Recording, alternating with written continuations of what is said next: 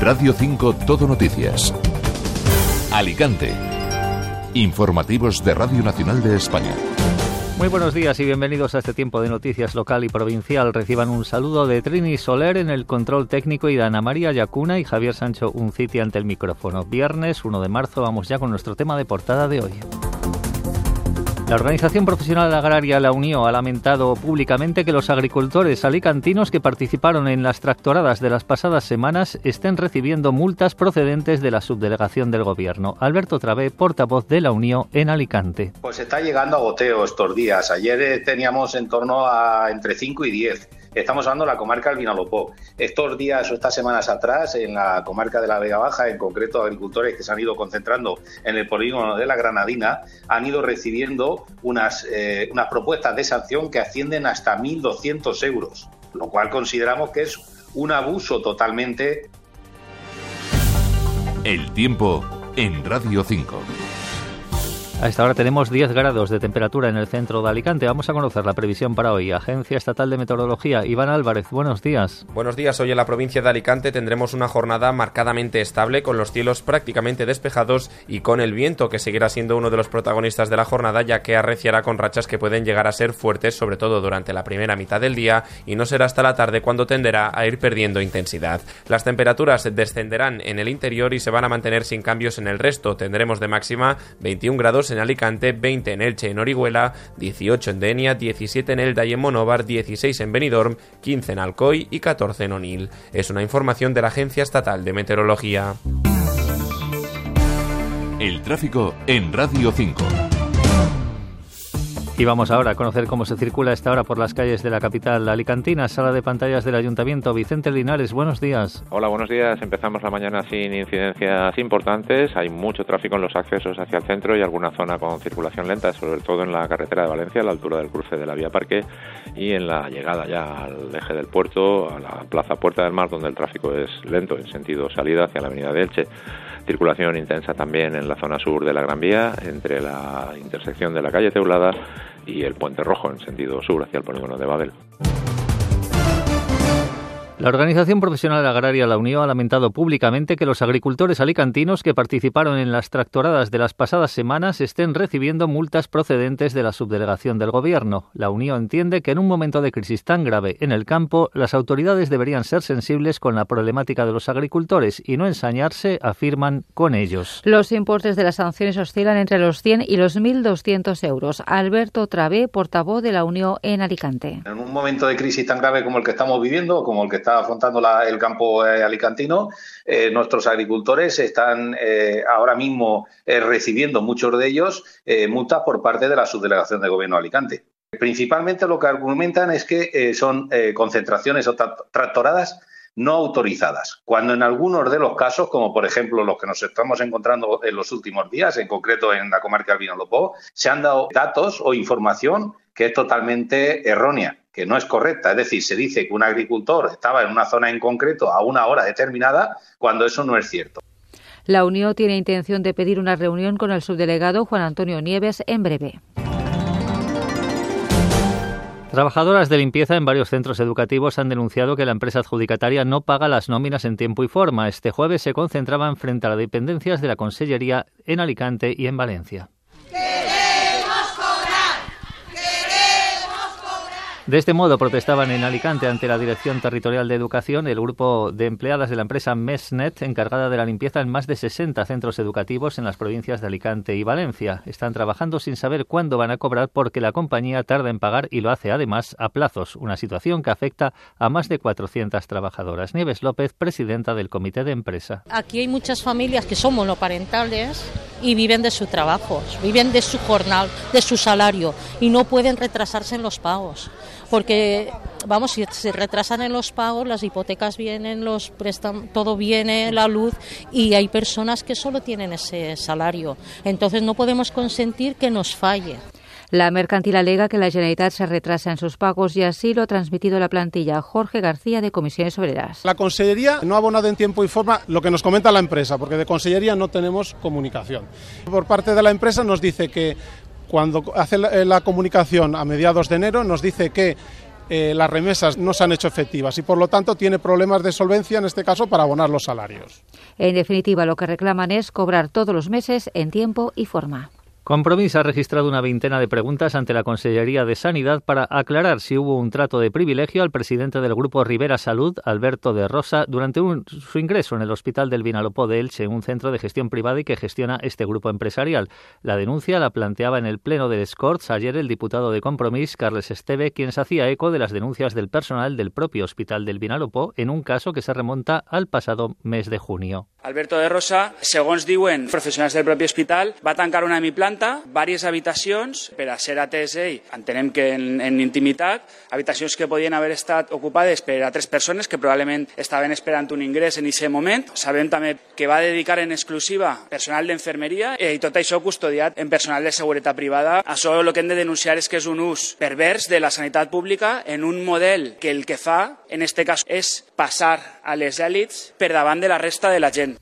Al respecto de estas críticas, el conseller de Sanidad, Marciano Gómez, insiste en que no cabe ningún trato de privilegio en los hospitales públicos. Además, considera que no cabe plantearse la reversión del Hospital del Vinalopó porque asegura funciona bien y niega que se vaya a pagar de más en las liquidaciones a las concesionarias tras las reversiones de los hospitales y áreas de salud. El señor de Rosa es un empresario como los demás.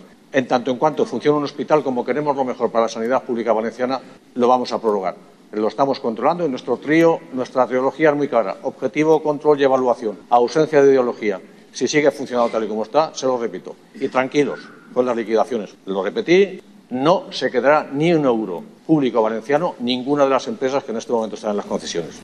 Y más temas sanitarios, porque la secretaria de Sanidad del PSOE La Montaña, Clara Pastor, ha acusado al Partido Popular de dejar al Departamento de Salud de Alcoy desatendido al haber dejado al mismo fuera del listado de zonas de difícil cobertura. Una relación establecida por la Consejería de Sanidad de cara a tomar futuras medidas que incentiven a los profesionales sanitarios a pedir destinos que habitualmente quedan vacantes. Clara Pastor. Els socialistes de la comarca de la Muntanya manifestem la nostra profunda preocupació per la situació del Servei Sanitari del Departament de Salut d'Alcoi i es comprometem a treballar incansablement per millorar aquesta situació, instant, en primer lloc, al Govern de la Generalitat a que deixi sense efecte el decret llei 2 barra 2024 i que redacte un nou on s'incloga el Departament de Salut d'Alcoi com a zona de difícil cobertura per a garantir l'assistència sanitària dels nostres municipis.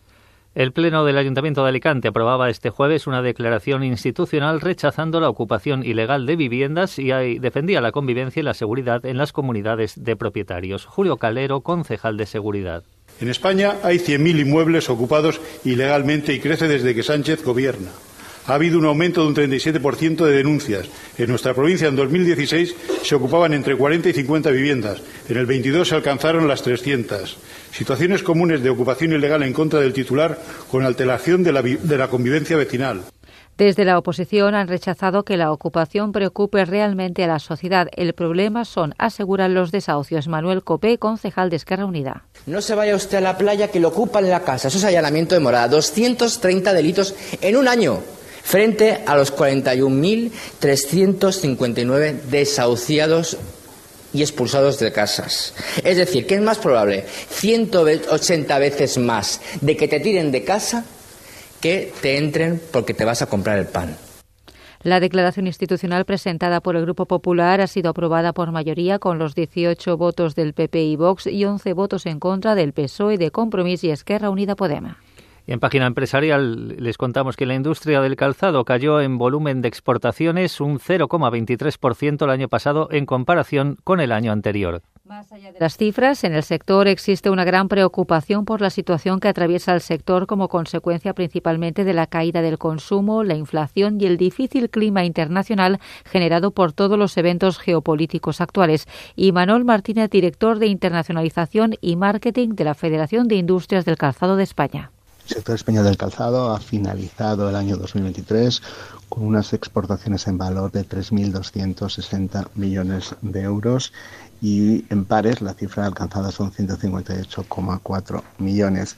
Estos datos representan un ligero aumento del 6,6% en valor, pero no obstante el volumen de exportaciones registró una disminución del 0,23% en comparación con el año, eh, con el año 2022. 8.55 de la mañana. Vamos ahora con dos convocatorias de este fin de semana. El próximo domingo al mediodía los vecinos de San Miguel de Salinas están convocados a una manifestación contra el proyecto de instalar en zona de huerta del municipio la planta solar que debe abastecer de energía la desaladora de Torrevieja, algo que les contábamos este planteamiento opuesto del ayuntamiento el pasado lunes, un proyecto que anunciaba el presidente del gobierno Pedro Sánchez en su última visita a la provincia y que ha generado un gran rechazo en esta localidad. El presidente de la Asociación de Vecinos de San Miguel de Salinas, Manuel Gómez, explica el porqué. Porque va a ocupar la instalación dos millones de metros cuadrados, 200 hectáreas aproximadamente del suelo más fértil, rico y productivo del municipio. Organizada por la Asociación de Vecinos, la protesta cuenta con el apoyo unánime de todas las fuerzas políticas de la Corporación Municipal. Nerea Murcia, concejal de Medio Ambiente. El ayuntamiento está con los vecinos y vamos a luchar y hacer todo lo que esté de nuestra mano. Nosotros estamos a favor de la energía renovable, estamos a favor, pero así no la queremos.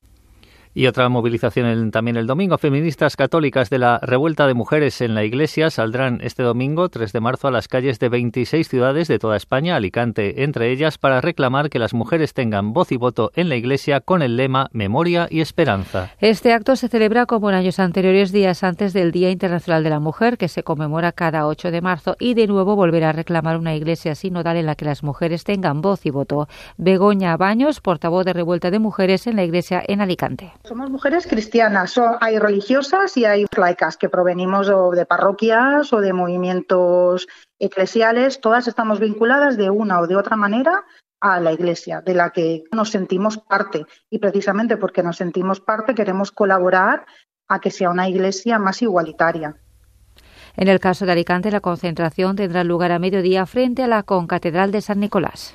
Y un aviso de servicio público porque Ferrocarriles de la Generalitat Valenciana ofrecerá mañana sábado un servicio de autobús entre las estaciones de Calpe y de Altea entre las 8 de la mañana y la 1 de la tarde con motivo de los trabajos de monitorización previstos en los viaductos de El Algar y Mascarat. Las pruebas técnicas previstas obligan a cerrar temporalmente este día la circulación ferroviaria entre las estaciones de Garganes y Calpe de la línea 9, la línea Benidorm-Denia del tram de Alacant. Los apeaderos de Cap Negret y Altea quedarán sin servicio hasta la finalización de los trabajos. Los usuarios pueden informarse con más detalle en la página web del Tram de en su app oficial o en el teléfono de atención al cliente 900 720472.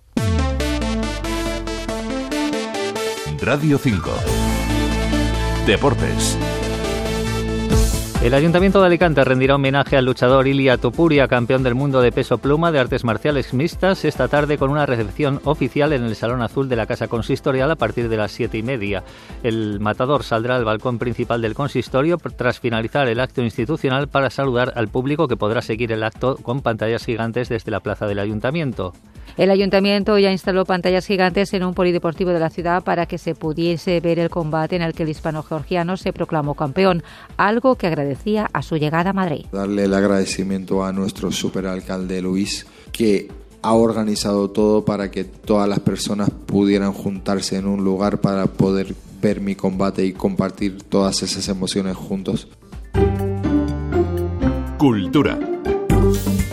Unas mil personas acudían este jueves en Alicante al casting de figurantes de El cautivo, la nueva película de Alejandro Amenábar que se rodará en gran medida en esta provincia. Los figurantes participarán en una película que narra la época de cautiverio de Miguel de Cervantes en Argel en el año 1580. El director del proceso, Iván Armesto, explica qué es lo que buscaban. Sobre todo gente que, que, que encajara con, con la época, con 1580. Quiere decir, gente que no tenga cortes de pelos modernos, ni tatuajes visibles, ni los pelos eh, eh, teñidos de colores, ni, ni, ni cosas estridentes que, que son más, moda, más bien modernas. Cuéntame el cuento el árbol dátil de los desiertos.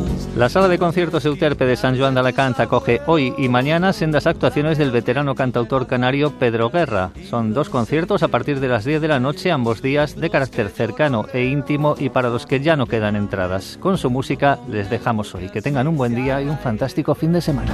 Pero sí con tus ojos y con tus bailes ven, pero no con la rabia y los malos sueños ven, sí con los labios que anuncian besos, contamíname, mezclate conmigo